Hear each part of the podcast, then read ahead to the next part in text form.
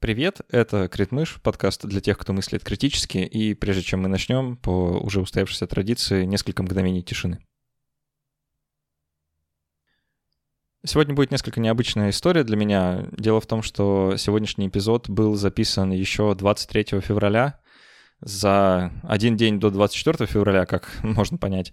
И я долго думал, что с этим эпизодом делать, выпускать его или нет, э, и решил, что, наверное, сегодня, э, этот эпизод выходит 10 мая, э, нам всем, ну, мне так точно требуется некоторое отвлечение, потому что делать выпуск на тему прошедшего вчера я не способен, хотя и желания некоторые у меня есть, но, возможно, это тема для какого-то будущего.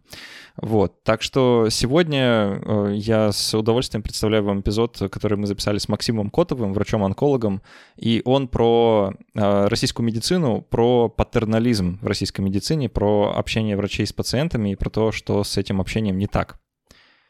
Но прежде чем я передам слово Максиму, я скажу несколько слов благодарности тем людям, которые позволяют мне вообще дальше продолжать работать. Ребят, спасибо огромное всем тем, кто подписан на Патреоне, подписан на спонсоре, кто присылает просто деньги на карту и всячески финансирует э, этот независимый проект.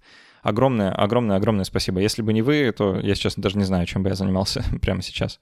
Но, скорее всего, не, не подкастом. Так что спасибо и Надеюсь, что мы и дальше продолжим в таком формате сотрудничать, вместе с вами продолжать делать этот подкаст. У нас есть одно новшество, у нас есть дискуссионный клуб. Мы пока собираемся раз в месяц и будем обсуждать разные интересные вещи из нашего такого критически мыслящего э, репертуара. Так что если вам хочется собираться в таком уютном кругу и общаться вместе со мной, с другими слушателями, то, пожалуйста, проходите на Patreon или на sponsor.ru, э, становитесь патронами, там увидите соответствующий уровень, и вот будет вам приходить ссылка раз в месяц на дискуссионный клуб. Ну и еще одна вещь. Отдельно хочу поблагодарить э, Максима Кузьмича за невероятный вклад. Максим, огромное человеческое спасибо. Это прям невероятно э, здорово, что такие люди меня слушают и помогают этот подкаст делать. Реально круто. Спасибо. Кажется, все, что должен был сказать, сказал. Максим, давай приступать. И я хочу начать с того, чтобы поговорить вообще, что это за патернализм такой, что это за термин и о чем сегодня пойдет речь. Давай какие-то рамки установим. Да, конечно. На самом деле, чтобы понимать, что такое патернализм, нужно немножко истории. Патернализм это означает некое покровительство или даже отцовство по отношению к чему-то. На самом деле это касается не только медицины, это можно применять вообще в любой сфере. И исторически сложилось так в медицине, что медицина, как ни странно, произошла, ну, грубо говоря, от религии, то есть раньше медициной в основном занимались какие-то священники, жрецы в Древнем Египте. Патернализм — это вообще очень древняя э, ситуация, вообще система взаимоотношений между, между людьми. И считалось, поскольку раньше науки особо не было, научного подхода не было, и вот э, религия и сопряженные с ним какие-то культы или магические практики, они были ну, нечто высшим для большинства людей, которые просто не, поми- не понимали вообще, что происходит. В древние времена там иногда даже письменности это особо не было, большинство людей просто не умело ни читать, ни писать, и поэтому люди, которые хоть как-то в чем-то понимают, они казались некими высшими существами. И вот медицина, по сути, из этого и родилась. А, То есть и... э, знахарей, колдунов, вот да. Э, подобного рода людей. И на самом деле вот э, медицина или medicine, или там с латыни, одно из вариантов перевода этого понятие, это как колдовство вообще. А понятие врач, если я, я не читал с утра, есть несколько понятий, например, как колдун, маг э, или перевод от слова «врать», с хорватского там как-то переводится типа колдун или знахарь или шарлатан даже, то есть вот так. Вот, и на самом деле та медицина, которая есть сейчас, основанная на научном подходе, на каких-то клинических исследованиях, и для того, чтобы какое-то появилось лекарство, его нужно сначала протестировать, одобрить регуляторами и так далее. Раньше такого не было. Раньше э, что, что придумал, то дал пациенту. Если он не умер, отлично. Значит, это, скорее всего, работает. Но, возможно, и не работает. И просто пациент очень устойчив появился, получился. И просто вышел от нашего лекарства. Вот, как еще говорил процесс, любое вещество яд, а только доза определяет количество. Лекарство это или яд. Вот, но сейчас сохраняется. На самом деле обусловлено это тем, что ну, история патернализма — это тысячелетие, история, грубо говоря, партнерских отношений, которые сейчас все хотят развивать, э, стремятся к этому во всем мире и у нас. Э, ну, это ну, меньше ста лет в любом случае.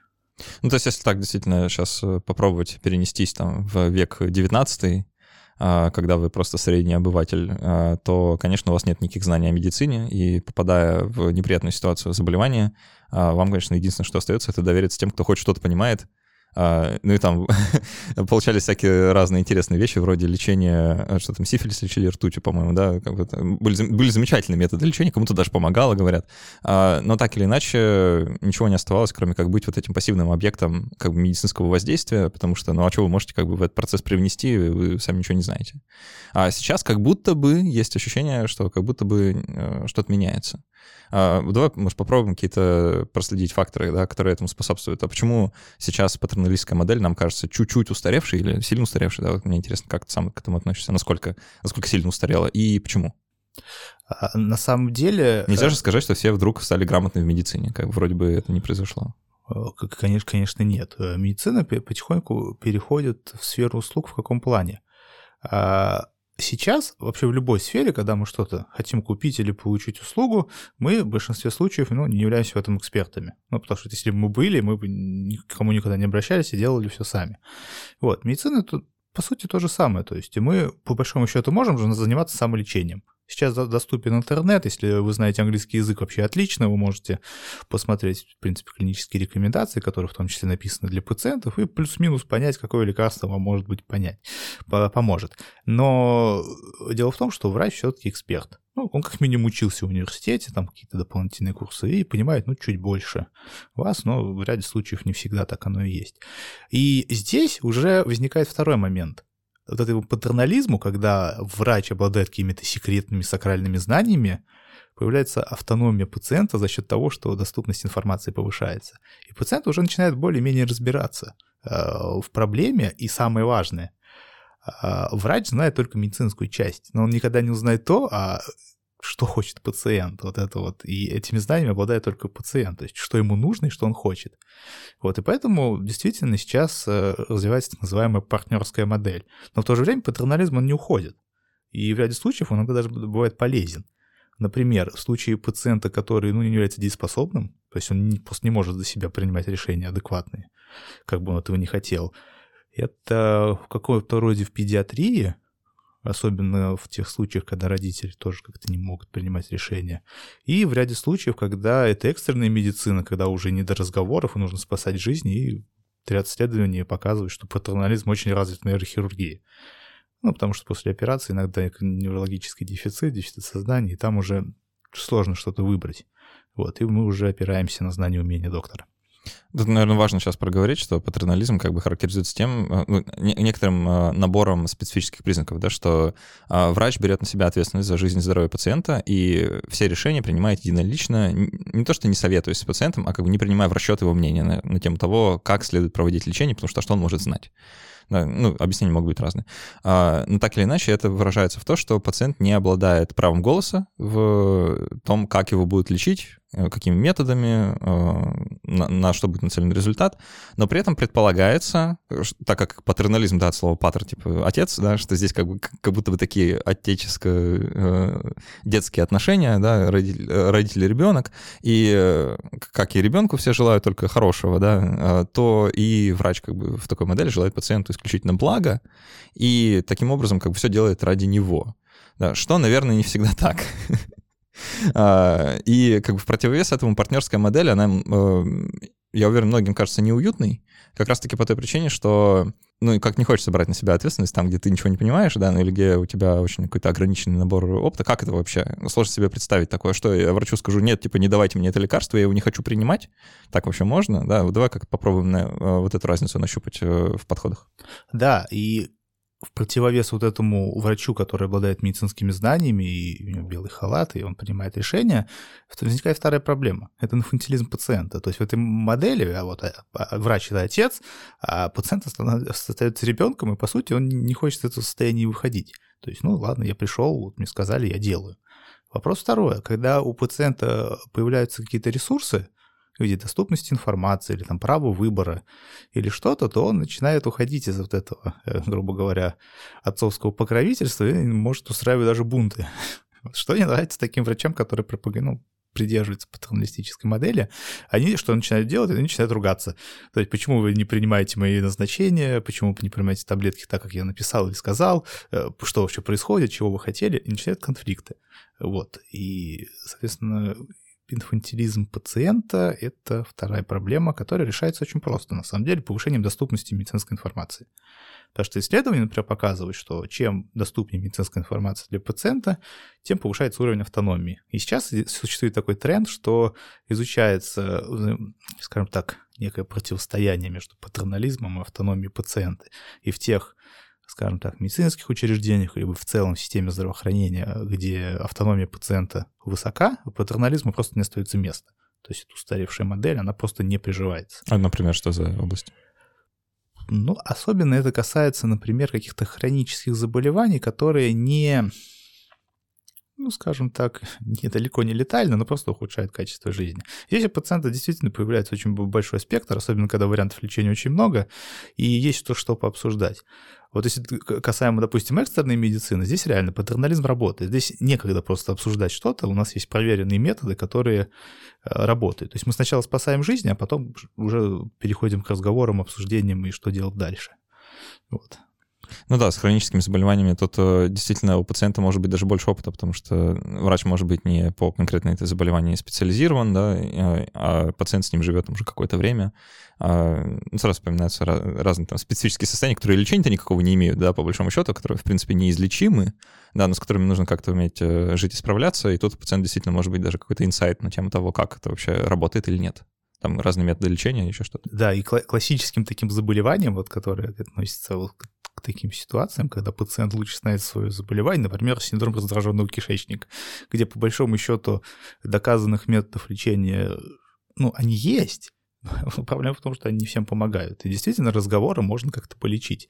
И эта фраза вот приобретает при этом заболевание очень большой смысл, что э, если пациент после того, как поговорит с доктором, ему не стало лучше, то это плохой врач. Вот при этом заболевание это очень хорошо работает. И действительно, пациент — это источник информации о самом пациенте. Врач просто никогда об этом не узнает ни из какого учебника, книжки, периодической медицинской литературы. Такого просто нет. Пациент — это лучший источник. И эта информация, она помогает в том числе принимать решения. Ну, и кажется, что в партнерской модели можно прийти к решениям получше, в плане тех, которые а, больше устраивают обе стороны, а не только одну, да, как в случае паттерналистской модели, когда решение принимается односторонне, потому что а, больше информации становится, ну, как а, так как идет обсуждение, да, и пациент привносит свою часть в это обсуждение, то как будто бы качество решения повышается. Но я уверен, сейчас вот нас люди слушают и такие, да ну, это фигня какая-то. Ну, типа, так это точно не работает, я же ходил к врачам, я же знаю, ну, типа, что я приду и буду спорить, да, или там доказывать точку зрения, ну, он пропишет мне таблетки, но я в лучшем случае не буду принимать так, как он назначил, а так, как мне удобно, да, и это вот будет как бы некоторым таким саботажем с точки зрения вот такого инфантильного, э, инфантильной роли пациента в э, адрес родителя врача, да, что он там назначил 4 раза в день, а мне 4 раза в день неудобно, я принимал 2 раза в день, просто, ну, типа, по 2.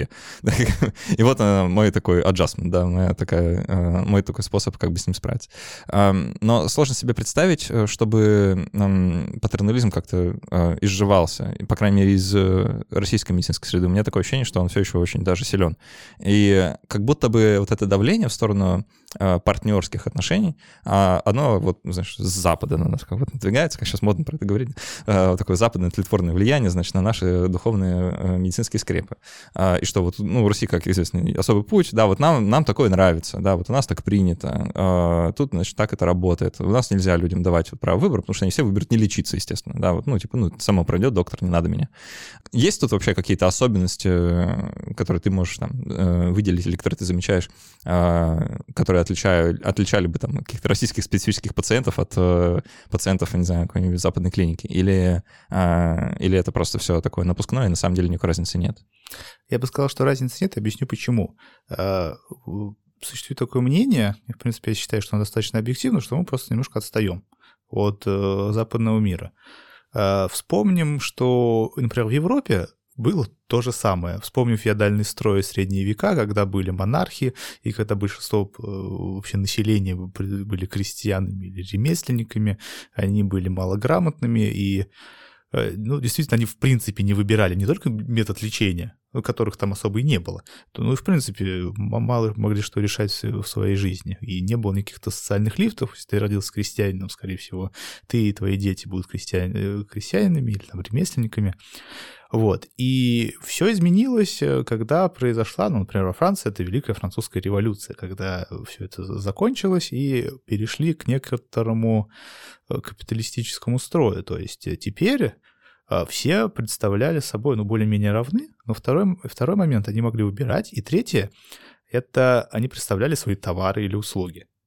И уже когда у тебя есть возможность выбирать товары и услуги, ты можешь, безусловно, в том числе и выбирать своего врача. И врач такой является представителем медицинских услуг. Ну, как, как бы это странно ни звучало, а, но так оно и есть. И появлялась некая конкуренция, а раньше не было там страховых фондов, УМС или чего-то прочего, и все расплачивались, ну, либо деньгами, либо там, э, не знаю, кто, кто чем мог, молоком, яйцами, не знаю, чем-то другим. Если действительно вспомнить, то сейчас а, до сих пор докторам пациентов в качестве благодарности, ну, приносят какие-то натуральные продукты совершенно кстати, кстати, да. нормальная, да. Вот мне, например, тут, ну, где-то в прошлом году, где-то в конце года э, приносили две тушки индейки только что зарезанных. Вот. Потрясающе. Вот, подарок. Э, потрясающе, да, действительно, они весили по 15 килограмм каждый, что этих проблем с транспортировкой. Ну ладно. И получается, что я, к сожалению, по своей безграмотности не знаю, когда была Великая Французская революция, в каких там годах это можно уточнить, но это было сильно позже, сильно раньше, чем то, что происходит у нас сейчас. То есть мы вспоминаем, мы пытались там социалистический строй строить, теперь, у нас сказать, переходная экономика, вообще непонятно, что происходит. Вот, и, скорее всего, к нам это когда-нибудь придет. И тенденция есть, и под самые главные потребности пациента на это есть. Сейчас пациент, ну, все-таки хочет хоть как-то выбирать из каких-то вариантов. И даже вариант просто не делать назначение врача, это тоже выбор. Другой момент, когда он делает э, это, что я не буду выполнять назначение доктора, он просто проигрывает. Ну, потому что он не выполняет рекомендации, соответственно, его результаты лечения, состояния здоровья не улучшаются. Я, знаешь, такую шутку слышал э, много лет назад, она меня так сильно впечатлила, типа, о том, как переводится слово patient с английского языка, да. Ну, пациент — это терпило, да, потому что, ну, patient — от слова терпение. Значит, это принято просто терпеть э, значит, все, все назначения, которые с тобой творят. Ну, такой пассивный объект.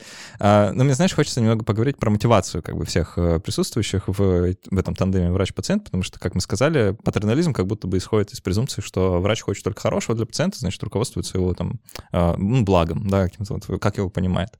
Но э, тот, кто хоть раз бывал как бы в поликлинике или любой больнице, понимает, что у врача, конечно, есть огромное количество э, мотиваций, которые не связаны конкретно с благосостоянием его пациента, а именно, ну, там, зарплата, какая-то должность, э, повышение по службе, там, ну, в смысле, повышение э, в плане карьерной какой-то лестницы, э, какие-то другие мотивационные факторы, да, хоть те же фармкомпании, которые, значит, заинтересованы в том, что врач назначал специфические лекарства э, именно этого производителя, и это, как бы, понятно, к благосостоянию пациента имеет в лучшем случае опосредованное отношение, просто к благосостоянию врача скорее, да. И э, вот эта патерналистическая модель, она как бы может использоваться ну, для себя, да, по сути. То есть э, врач может как-то, ну, вот как такой отец-тиран, да, прикрывается любовью, там, заботой к детям, чтобы творить все, что захочет, да, вот так же и врач как бы может сказать, ну, я же для вашего блага-то, что вы, да, ну, вот принимайте. А, и в этом смысле, если пациент начинает проявлять какую-то автономию, то это воспринимается как угроза. Я уверен, что вот с этой вот, э, с этим ощущением э, ты сталкивался наверняка с коллегами, ну и вообще в целом. Я, я это замечал, да, просто когда сам в качестве пациента а, бывал у врачей, да, любая попытка как проявить такую пациентскую автономию часто встречает агрессию на своем пути, как вот такую защитную реакцию. А, это связано с тем, что чувствуется действительно угроза, или, может, какие-то ты другие видишь причины, э, или врачи действительно чувствуют, что вот эта волна, значит, веяния, куда-то ветер дует не в ту сторону, значит, которая им нравится, и они как-то стараются остановить время или что, что происходит? Ну, на самом деле, я, я уверен, что врачи не хотят вреда пациенту, вот сами, сами по себе. Да, действительно, ряд каких-то организационных моментов накладывают определенные, определенные, скажем так, аспекты на назначение того или иного лечения. Ну, например, а, вы там врач э, в поликлинике, и вы вот у вас строго регламентированный порядок работы. Вот вы можете назначать это и это по там, каким-то рекомендациям, либо клиническим Минздрава, либо каким-то внутренним протоколам. Вы можете направлять пациента на лечение в строго определенные медицинские учреждения. Если пациент хочет, отдать мне направление 0,50 в другую больницу, а вы, вы это просто делать не можете, ну, просто нельзя, потому что вам запрещает администрация. Вот, если вы будете делать так, как хочет пациент, ну, или вы действительно понимаете, что та клиника, в которую он хочет попасть, допустим, лучше, э, и вы даете ему направление, то вы понимаете, что у вас, ну, какие-то проблемы, если не будут не сейчас, то потом. То есть первый принцип врач не хочет проблем. Да? А второе, действительно, это какие-то различные факторы, которые влияют на принятие решений. Финансовые, там, действительно, какие-то административные, карьерные возможности. Э, это есть. Но хочу сказать, что и на самом деле при использовании самых эффективных навыков общения и партнерской модели можно также лоббировать любые свои интересы. Только это будет более мягко для пациента, он сам поймет, что он сам до этого дошел. Здесь, здесь уже вопрос больше не а, какого-то общения или модели, а вопрос вообще этики, в принципе. То есть, что мы хотим и что для нас первое. То есть, ну, по-хорошему для нас должен быть пациент. Вот его потребности, решение его проблем, для медицинских проблем, понятно. Для врача это самое важное.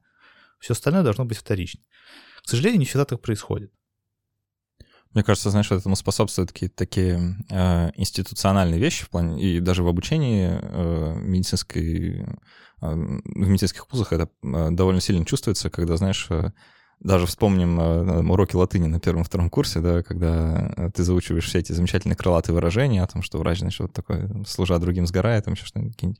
Много есть, да, вот подобного пафоса, да, можно это, наверное, так назвать, э, что вот врач — это такой, значит, рыцарь в белых одеждах, да, стоит на страже там, болезни, здоровья, да, вот как так на границе жизни и смерти. А, иначе, наверное, не скажешь, очень много этого. И получается как бы такая роль ну, или восприятие своей роли, да, оно э, очень плохо вписывается в вот этот вот контекст э, ус- оказания услуг да. Часто, кстати, возмущаются довольно ну, в голос, да, что, в смысле, медицина — это услуга, что вам не, а, ну, не в магазин за хлебушком сходить, да, все-таки это искусство там, ну, или еще как, как угодно могут назвать, да, но никак не услугой.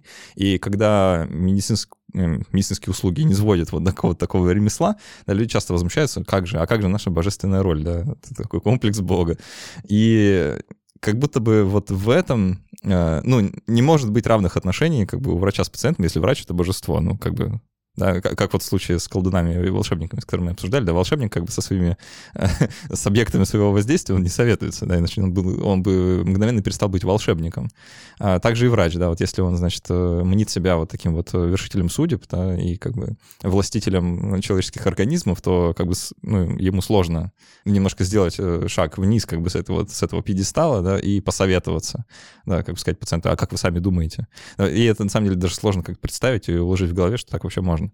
А, и вот ты сказал про общение, что как бы патерналистская модель и модель э, какого-то взаимодействия и партнерства, они как бы в разные такие а, взаимоотношения с пациентом выливаются, да, и как э, в том числе на словах. Можешь как какие-то примеры привести, как себя ведет врач, который вот, значит, такой патерналист, и врач, который придерживается или старается придерживаться э, более партнерских отношений с пациентом? Как они себя ведут?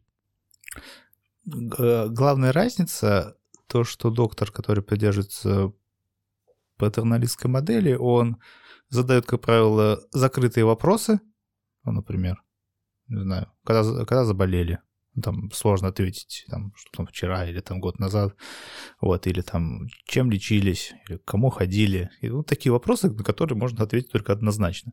Врач партнерской модели, он наоборот. Ему, так как важно мнение пациента, он скорее спросит, расскажите свою историю вот с самого начала, мне абсолютно все интересно. И просто слушает. То есть главное — это активность. То есть в партнерской модели в начале вот вообще какого-то разговора э, доктор, он задает открытые вопросы, просто молчит и слушает, понимает вообще проблему пациента. Это очень важно. Модели патернализма доктор сразу берет на себя роль, задает какие-то вопросы, которые ему нужны, получает ответы, на которые ему нужны, на основании этого ставит диагноз, назначает лечение. Меня так учили. Все, меня тоже так учили. И, как оказалось, это ну, не всегда работает. Вот. Особенно в каких-то э, сферах, например, как онкология, когда заболевание ну, грубо говоря, хроническое не влияет на жизнь, и как бы само, или э, заболевание, которое само пройдет, например, там ОРВИ какой-нибудь, да, э, с лечением лечится 7 дней, без лечения неделя, да, то есть без разницы. Вот, в случае таких заболеваний, которые действительно влияют на продолжительность и качество жизни, здесь так, скорее всего, не сработает, потому что ну, у пациента могут быть самые разнообразные интересы и потребности в своей жизни. И когда мы понимаем, что особенно продолжительность ее сильно ограничивается, к сожалению. Сейчас, знаешь, чувствую какое-то внутреннее сопротивление тому, что ты говоришь, потому что а, у меня, не было как бы, практики работы действительно врачом, но я как бы, много времени проводил в больнице как в качестве практиканта, да, и много общался, с, ну, достаточно общался с пациентами, чтобы понять, э, э, что иногда получается так, что у тебя нужно получить какую-то конкретную информацию, вроде того, ну, там, какие конкретно у человека симптомы, да, как они там проявляются, когда начались, когда закончились, еще что-то такое, ну, сугубо медицинскую инфу.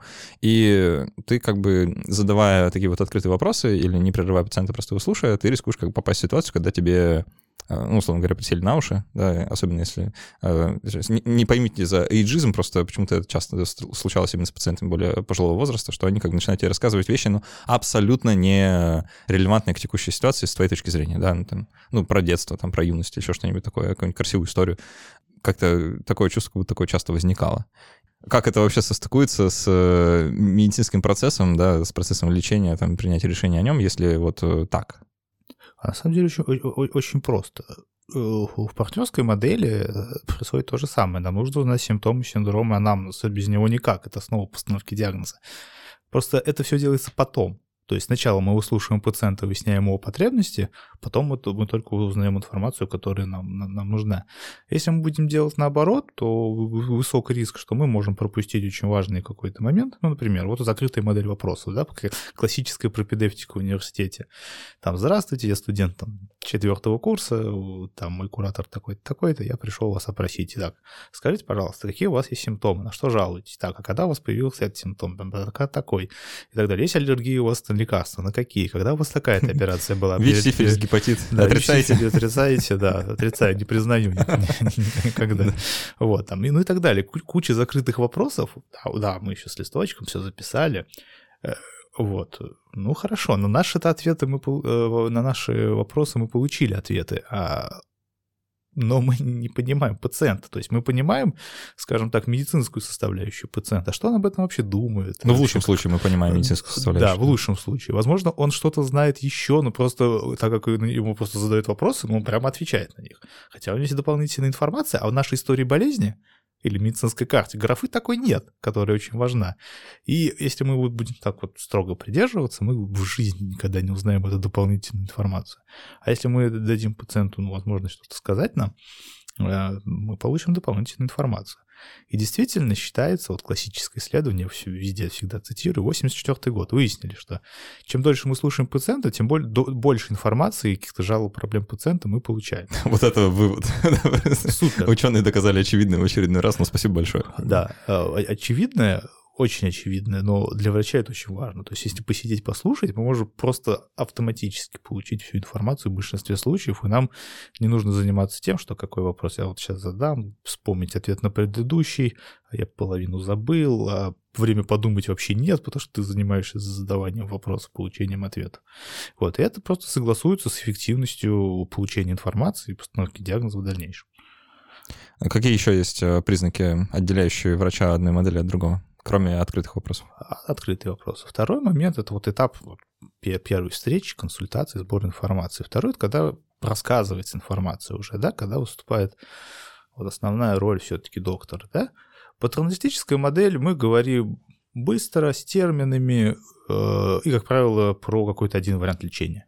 Ну, вот. Если какое-то несколько вариантов лечения, то мы в основном рассказываем про один основной, в котором больше понимаем, а про остальные как-то вскользь упоминаем и особо не заостряем на них внимание. Вот. При этом э, это просто монолог в одну сторону, быстро, пациент из-за того, что уважает доктора, на нем белый халат, молчит, кивает, все понимает. На самом деле он ничего не понял абсолютно. А если он разберет почерк заключения, будет вообще отлично. Если ему напечатали на компьютере, будет вообще отлично. Но если, если используются какие-то сокращения ЭКГ, ФВД, ФВЛЖ, там еще что-нибудь. ЖМББ. Да, он будет это все долго расшифровывать при помощи Гугла. Вот. Это вот патернализм. Проблема в чем? Когда вот так рассказывать медицинскую информацию, пациент ее раз не понимает, так как не понимает, он ее не запоминает, так как он не понимает, не запоминает, он ее не применяет. А если применяет, то применяет неправильно. Вот. Как работают э, партнерские отношения? Нам важно, чтобы решение было принято совместно. Вот это важно. Да?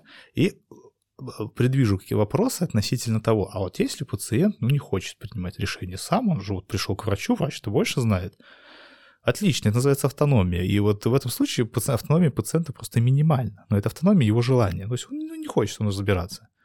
Да, это вот э, вы приходите там, не знаю, в магазин и говорите, мне нужна сковородка. Вот вы не хотите выбирать, оценивать каждый там параметр ее, для какой она плиты предназначена, просто дайте мне сковородку. Да, какая вам сам, самая а, больше да, нравится, да? да Подскажите. Да, да, какая? Все, отлично. Так вот, это хорошая, самая популярная, отлично, спасибо, все, готово. Тоже такой вариант абсолютно приемлемый. Но как перевести вот эту минимальную автономию пациента в партнерскую модель? Просто спросить об этом. То есть, э, хотите вы что-либо знать о своем заболевании, вариантах лечения? Говорит, да нет, доктор, ничего не хочу, вот я вам полностью доверяю. Окей, хорошо, тогда я вам предлагаю то-то, то-то, то-то. То есть, спрашиваю мнение пациента, если он говорит, что полностью нам доверяет и не хочет принимать решения, ну хорошо, мы поможем ему без проблем. Вот, поэтому в партнерской модели обязательно совместное принятие решений, потому что кажется, что решение, которое принято совместно, оно более эффективно в плане того, что пациент будет э, выполнять рекомендации, поскольку решение его тоже в каком-то проценте. И этот процент зависит от автономии. Либо в минимальном, либо там в максимальном, когда он пришел на прием уже со всеми учебниками англоязычными, все статьи почитал, все проанализировал, спросил еще там, вы уже пятый доктор, к которому пришел, вот, тогда хорошо. Но все равно решение будет принято совместно, и пациент будет удовлетворен этим. Его спросили хотя бы мнение его об этом, это уже здорово. Вот, это основное вот отличие э, патернализма от партнерской модели. Ну, там, где принятые решения, там и ошибки, и там, где ошибки, там и ответственность за эти самые ошибки, и тут, наверное, тоже кроется какое-то отличие, потому что если вы врач непогрешимый, непогрешимый бог, который принимает только правильные решения, естественно, во благо пациента, то довольно сложно подойти к пациенту и сказать, слушайте, я ошибся. А в случае с партнерской моделью как это работает? Признание ошибок и как бы, разделение ответственности. Э, в плане партнерской модели обязательно нужно рассказать о всех плюсах и минусах каждого варианта лечения, ну, или метода диагностики, о возможных осложнениях и их, частот, и их частоте и возможных исходах и успехах лечения. То есть это все обговаривается заранее, и это работает с некоторыми ожиданиями пациента. Потому что как происходит в, в паттернализме?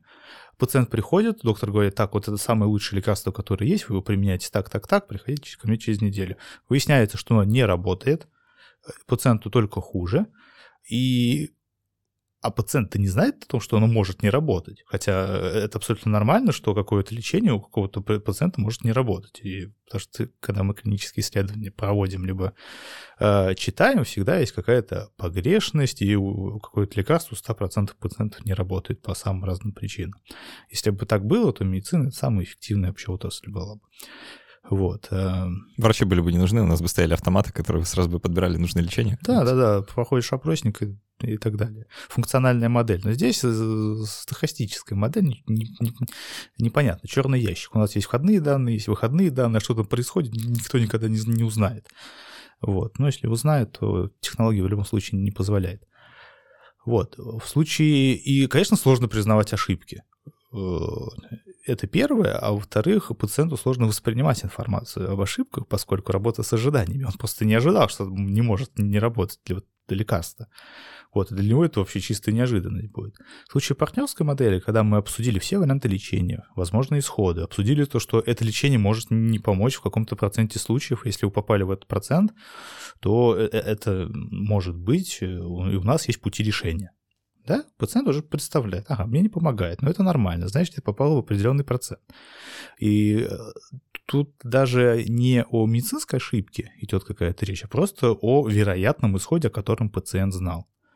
Если медицинская ошибка, то это они делятся на ошибки планирования, ну, когда вот доктор ну, что-то принял решение как-то не так, даже совместно с пациентом, да, не учел какую-то очень важную деталь, или ошибка действия, то есть он что-то не сделал, сделал неправильно. Это вот особенно для хирургов или вот, ну, кто делает руками, да, он неправильно что-то сделал, там, перевязал не ту артерию, там, поранил сосуд, или, ну, не знаю, э, все что угодно, ввел лекарство там в артерию, а не в вену, ну, все что угодно, это ошибка действия, то есть, ну, был, был такой бывает тоже, вот, и действительно, э, сообщать медицинские ошибки сложно в любом случае.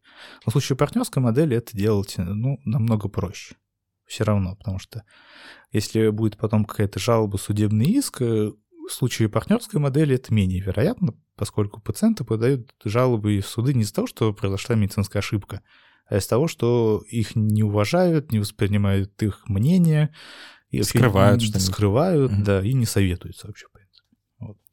У меня есть ряд этических эм, проблем, что ли, которые я хочу с тобой обсудить, потому что то, что мы сейчас обсуждали, и вот та картина, которую ты нарисовал, она такая чудесная, да, что вот мы просто подойдем к пациенту, расскажем ему про там, один метод лечения, про другой метод лечения, расскажем, что вот здесь такой, такие есть побочные эффекты, здесь другие. А давайте придем к какому-нибудь решению совместно, что-нибудь выберем и будем э, лечиться. А, тут есть некоторая опасность, что ли, или ну, какая-то неочевидная такая штука. Все-таки врач, э, прошедший медицинское, имеющий медицинское образование имеющий опыт клинический за плечами, он все-таки действительно ну, знает больше, да? Ну или, по крайней мере, доступность э, информации, он знает, где искать, и, все, наверное, так или иначе, в большинстве случаев будет все равно более осведомлен, чем пациент. И врач, конечно же, под, знает, какое лечение, ну или, по крайней мере, догадывается, какой метод лечения мог быть наиболее эффективным данном конкретном случае. И возник, может возникнуть очень такая неприятная ситуация, когда врач, обладая этой информацией, и как бы пытаясь наладить партнерские отношения и вот такой диалог с пациентом, а, может э, там, осознанно или нет э, манипулировать э, тем решением, которое будет принято, ну или а, как бы процессом принятия решения у пациента. Ведь все зависит от того, как подать информацию. Да? Есть замечательные исследования, которые показывают, да, что если вы говорите, дорогой пациент, смотри, вот есть замечательный метод лечения, 95% эффективность да, 95% пациентов помогает, и там все, ну, там, операция, например, да, 95% шанс успеха. Круто, круто, сделаем, делаем. А, на такое согласиться гораздо легче, чем а, на ту же самую операцию, которая будет подана как есть 5% шанс, что вы умрете. Это совершенно по-разному поданная информация об одном и том же. Да? Мы понимаем, что 95% успеха и 5% э, как бы, поражения — это одно и то же. Но из-за того, как мы это подали, мы как бы э, сформировали решение, которое будет принято ну или повлияли на него в, э, в каком-то смысле.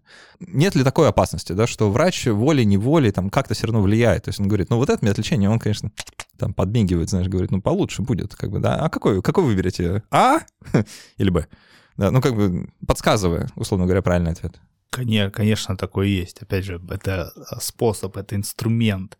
И в зависимости от того, какая цель у доктора. Э, опять же, каким методом он владеет. Он может понимать, что есть метод намного более эффективен, но он просто им не владеет. Например, какая-то высокотехнологичная операция. И вот, вот. Или второе, менее высокотехнологичное, которое он владеет, он понимает, что это менее эффективно, но не имеет возможности, допустим, направить пациента или не хочет это делать, это, это, этого делать. Вот. Поэтому это инструмент, и действительно, поэтому обычно в партнерской модели стараются безоценочно сначала рассказывать о всех вариантах, Потом мы спрашиваем, что об этом думает пациент, он какой-то высказывает свою мысль, да, и э, потом свое экспертное мнение, но без каких-то, не знаю, лоббизма какого-то метода лечения. Вот, и затем обсуждается.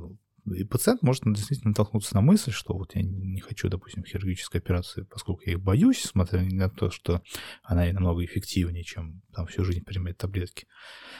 Вот. Э, другой, например, хочет поскорее избавиться от своего заболевания, выполнив хирургическую, опера... хирургическую операцию, не хочет пожизненно принимать какие-то препараты.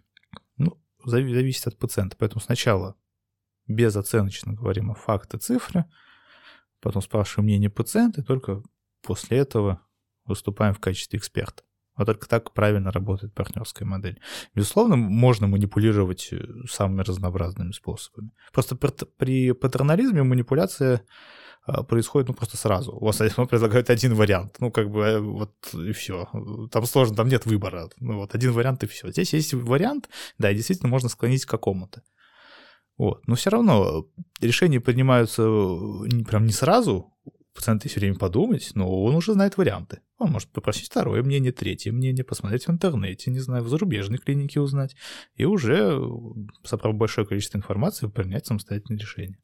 Так, ну, первое, что хочется, не то что возразить, а просто отметить, э, что э, кажется, что это сложный навык, как бы вот беспристрастно подать информацию о методах лечения без того, чтобы туда уже включить э, свое собственное отношение к ним, там, вероятность и шанс успеха, и подобрать такие слова, которые действительно были бы нейтральны.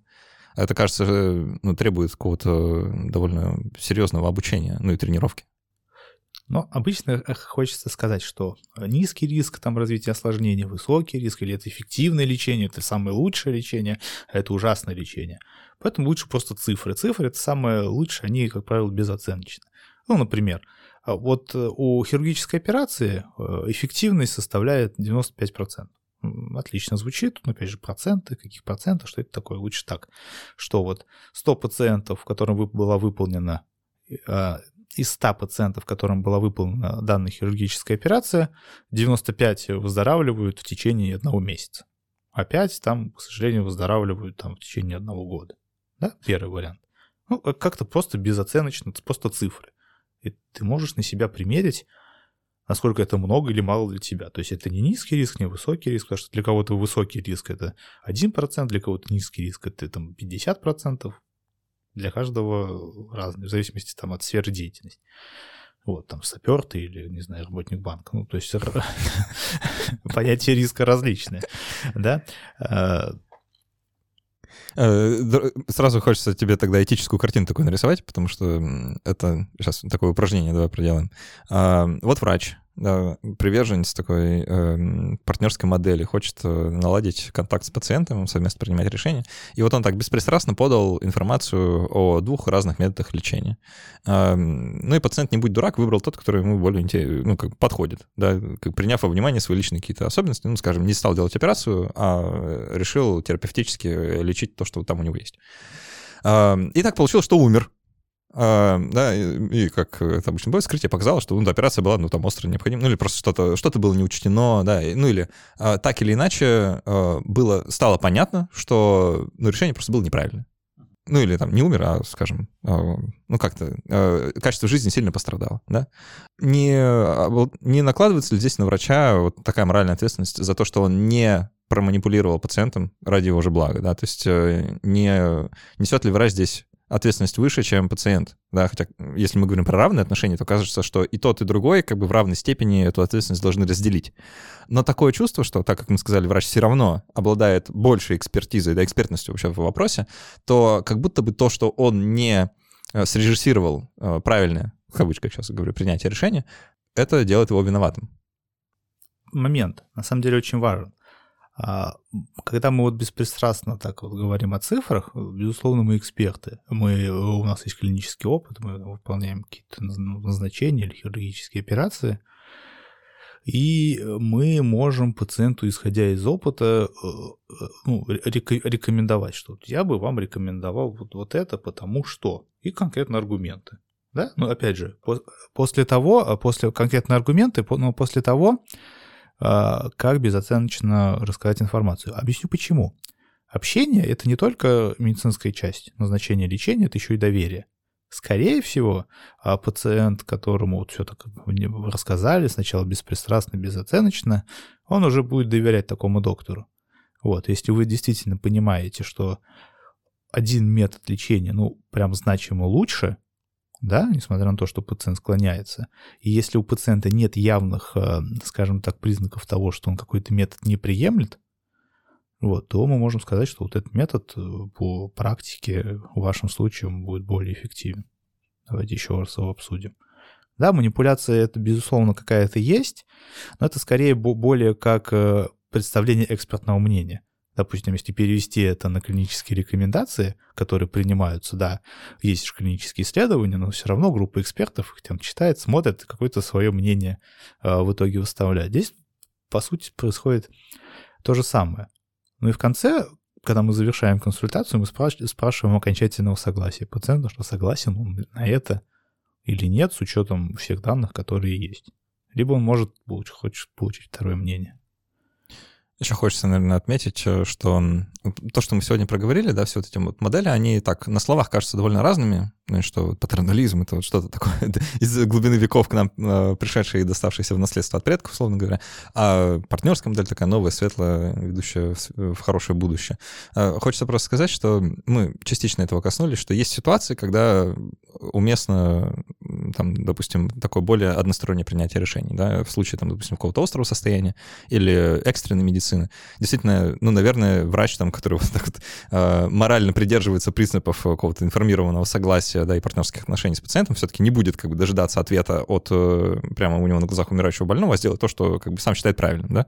А, то есть э, хочется просто вот это проговорить, отметить, что, наверное, речь идет не о том, что вот врачи должны определиться, вы там с нами или против нас, да, вы, э, значит, отцы, боги и там, властители медицины, или вы партнерская модель. Что это скорее какой-то спектр, континуум, да, а не четкое разделение такое, что есть ситуации, когда одно более уместно, другое менее уместно, и наоборот. То есть что это все-таки должно там, диктоваться ситуацией и вообще в целом, что за пациент перед тобой, а не просто ну, каким-то этическим кодексом, который вот на тебя свалился сверху, да, пришиб тебя по голове, и все, ты теперь делаешь только так. Да, конечно, это инструмент. И любой инструмент полезен в определенной ситуации. Когда человек умирает, мы спасаем его жизнь, нам не до разговоров. Вот. Сначала спас жизнь, потом обсуждаем. Вот. Или, например, в педиатрии, вот действительно. Или когда пациент недееспособен и, в принципе, не может ничего там предложить дельного, ну, по состоянию здоровья. Поэтому мы принимаем решение за него. Да, ну и, и цель как бы врачебного какого-то вмешательства, она может сильно отличаться в зависимости от того, что за пациент перед нами, что за состояние. Да, если это острое какое-то состояние, которое требует, ну, просто немедленной помощи, там, облегчения симптомов, то это вот конкретная цель, да, мы сейчас, э, да, я приму решение, да, там, э, односторонний или там с минимальным каким-то включением пациента, потому что он такой, доктор, просто помогите мне, да, и, как бы, ну, хорошо, да, и ты просто помогаешь, а дальше уже какой-то разговор на тему того, что мы будем делать дальше. В случае каких-то хронических состояний здесь э, больше возможности у пациента включаться и говорить, да, доктор, мне вот это не помогает, это помогает лучше, давайте мы как-нибудь там может, поменяем схему лечения или что-то подберем. А, и тут может быть больше пространства для такого партнерского, что ли, взаимодействия. В случае с пациентами, которые, ну, умирают, да, вот, и мы знаем, что мы ничего уже не можем для них сделать, и единственное, что можем, это как бы вот обеспечить ну, как достойное умирание. Это совершенно другая цель, да, она даже э, не вполне медицинская, что ли, уже, она какая-то такая общечеловеческая, да, ну, просто где-то на границах медицины лежит и какого-то ну, такого человеческого отношения, что ли, да. А, то есть это больше такой, а, не знаю, этический континуум, в котором приходится лавировать, наверное, если ты хочешь действительно быть таким а, хорошим врачом, которому пациенты доверяют, и а, который адекватно себя ведет и современно себя ведет. Да, конечно, и этика, и науки коммуникации — это немножко разные вещи. То есть науки коммуникации — это инструмент, этика — это по-другому. Давай в самом конце, может, я тебя поспрашиваю про э, то, как тебе, как врачу, видится, как себя должны вести пациенты, которые хотят вот с врачом построить э, такие доверительные партнерские отношения. А вот я прихожу, условно, в поликлинику. Да что мне делать, чтобы попасть вот именно в такое, э, такое партнерство, а не в очередной раз, когда мне просто говорят, что делать, я просто выполняю или нет? Насколько вообще много власти у пациента, чтобы такие отношения установить? Можно ли их как-то навязать? Или а, как это вообще может, может выглядеть? А, самый простой способ — это использовать эмпатию. Ну, потому что доктор тоже человек, если а, к нему пациент... Что, поним... Чтобы доктор не думал, он тоже человек. Да, да чтобы он доктор, он тоже человек. И если пациент выражает понимание, что доктор вы сегодня там 35-й, которому он консультирует, и что он там очень много оперировал, теперь ведет вечерний прием, что ему достаточно тяжело, буквально по пару фраз об этом, и уже доктор ну, уже будет к вам относиться ну, как-то более более лояльны, чем вы вот заходите с э, килограммом каким-то бумаг, э, бросаете их на стол и говорите, доктор, вы моя последняя надежда. Ну, это как-то уже какой-то моральный груз ответственности за судьбу пациента. И, безусловно, он старается помочь, но вот эмпатия, то есть какое-то реагирование на состояние доктора тоже, тоже очень важно. На самом деле очень прочно. Самое главное — отреагировать и все. Э, второе, э, чем облегчить жизнь врачу, это стараться как-то структурировать свои жалобы и свой рассказ. Это прям очень, очень здорово помогает, что вот у вас есть такие-то такие проблемы, вот, и как-то стараться не отвлекаться на какие-то моменты. Ну, потому что врач, особенно тот, который обладает навыками общения, он в любом случае сделает так, что вы начнете структурно разговаривать. Значит, вы будете делать что без его усилий, это вообще здорово. Порепетировать. Да, порепетировать буквально. Или там выписать основные моменты. Например, я очень люблю пациентов, которые, если у них есть аллергия, они, у них есть список лекарств, на которых есть аллергия, и когда она была, и а, когда, допустим, и как она проявлялась. Либо пациенты, у которых уже есть список, ну, есть список лекарств, которые они принимают и в какой дозировке, из какого года. Такие тоже бывают. Или как они отслеживают там свои результаты анализов и даже рисуют какие-то графики. Это вообще супер удобно. Особенно вот у меня пациенты после э, удаления щитовидной железы, там нужно отслеживать гормоны. Это очень здорово. Просто посмотрел на график, буквально секунду занимает, чем перелистывать все эти анализы, что там анализировать. Вот, это очень помогает. Поэтому, если вот есть возможность, вы облегчите доктору. А так как если вы облегчаете работу доктора, он будет более склонен помочь вам так, как вы хотите. Ну и больше ресурсов и времени приема останется на конечно, обсуждение того, что конечно, действительно важно. На, на разговоры, да. Ну что, а, на этом будем переходить э, к второй части нашего разговора, именно к послекасту, ответим на вопросы патронов, а со всеми будем прощаться. Я напоминаю, что важно оставлять отзывы. Пожалуйста, напишите, попадали ли вы когда-нибудь в такие партнерские отношения с доктором. Оставьте отзыв э, к этому подкасту, там, где вы это слушаете. А так все, спасибо, что были с нами. До встречи через неделю и пока.